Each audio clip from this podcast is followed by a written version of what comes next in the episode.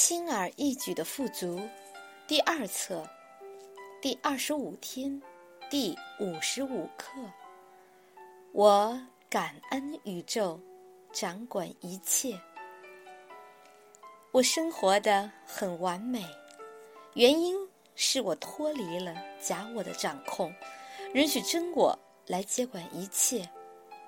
记得以前，当我把力量交给假我时，每天。都在矛盾和混乱中挣扎。然而现在，真我引领我的思想，我生活的和平而轻松。今天和每一天，我感恩我的真我掌管一切。导读文章，放下过去，但愿我能拥有。今日功课，今天。放下控制，是你的最佳利益。肯定语句：对于发生的每件事，只说它的发生是来祝福我的。导读文章：放下过去。我的弟弟约翰一天给我打来电话，对我给他寄去的一本轻而易举的富足表示感谢。他说他很认真的学习了，并且生活发生了改变。然后，在谈话就要结束时，他告诉我，想从我这里得到一些建议。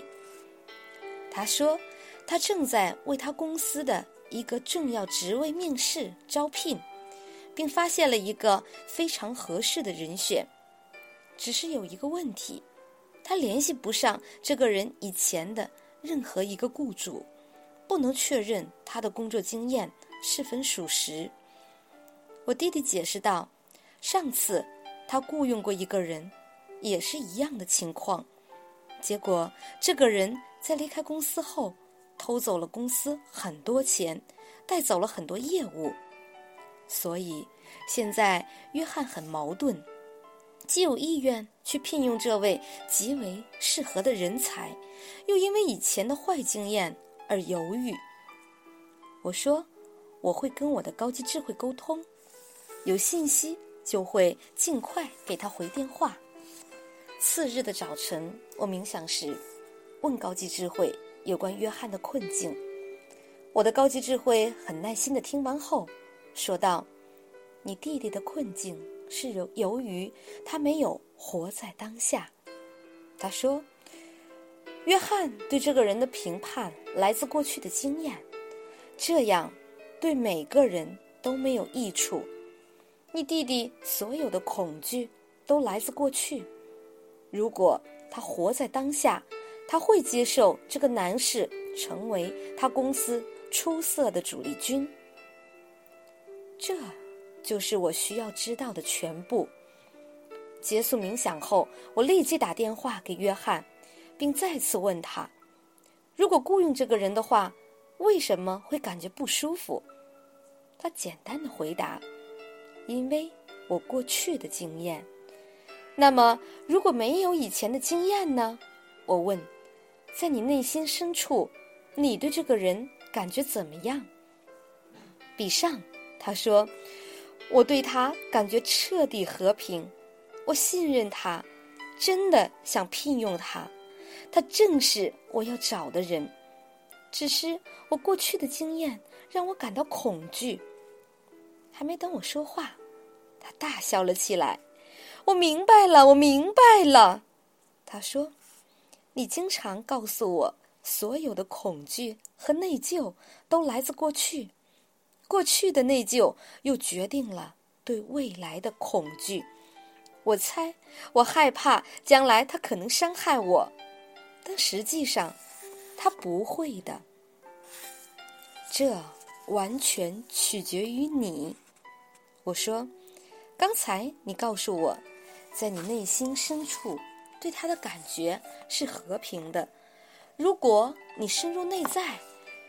去到无条件的爱之处，并在那里找到和平，那么你就将会获得和平。当我们谈话结束时，我明白我这方面的功课要比约翰还多。经常因为过去的一些经历，我会拒绝那些自己觉得舒服、和平的选择。认识到这点，我知道，我不再允许过去决定我的选择，取而代之的是，我会走到无条件爱的位置，我的内在，去寻找答案。从那以后，我的每一个选择都很完美。我的生活更加快乐了。导读文章，但愿我能拥有。一天早上，我一边健身，一边和我的好朋友丹尼说笑。他指着健身房远处的另一侧说：“那个就是我喜欢的那种女孩。如果能跟她在一起，我别无所求。”我看了看他指的方向，一个漂亮的金发女孩向我们走来，我一下子就认出了她，她是佩妮，我一个健身朋友的前女友。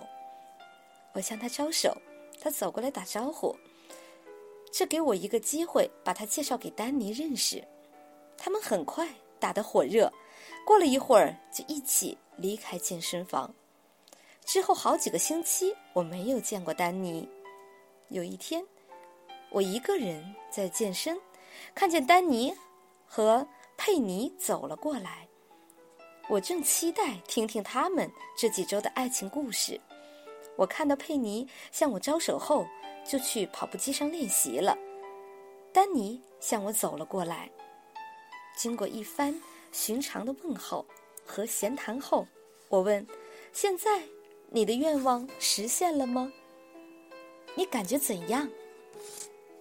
他对我笑了笑，摇头说：“我还有一个愿望。”然后他看了看跑步机上的佩妮士，说：“但愿我可以甩掉它。”我大笑，他阻止我说：“比上，他没有一刻不缠着我，我都喘不过气来了。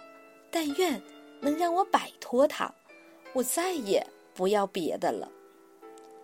然后，他安静了一会儿，说：“卓越先生，你觉得这件事要我学习什么呢？”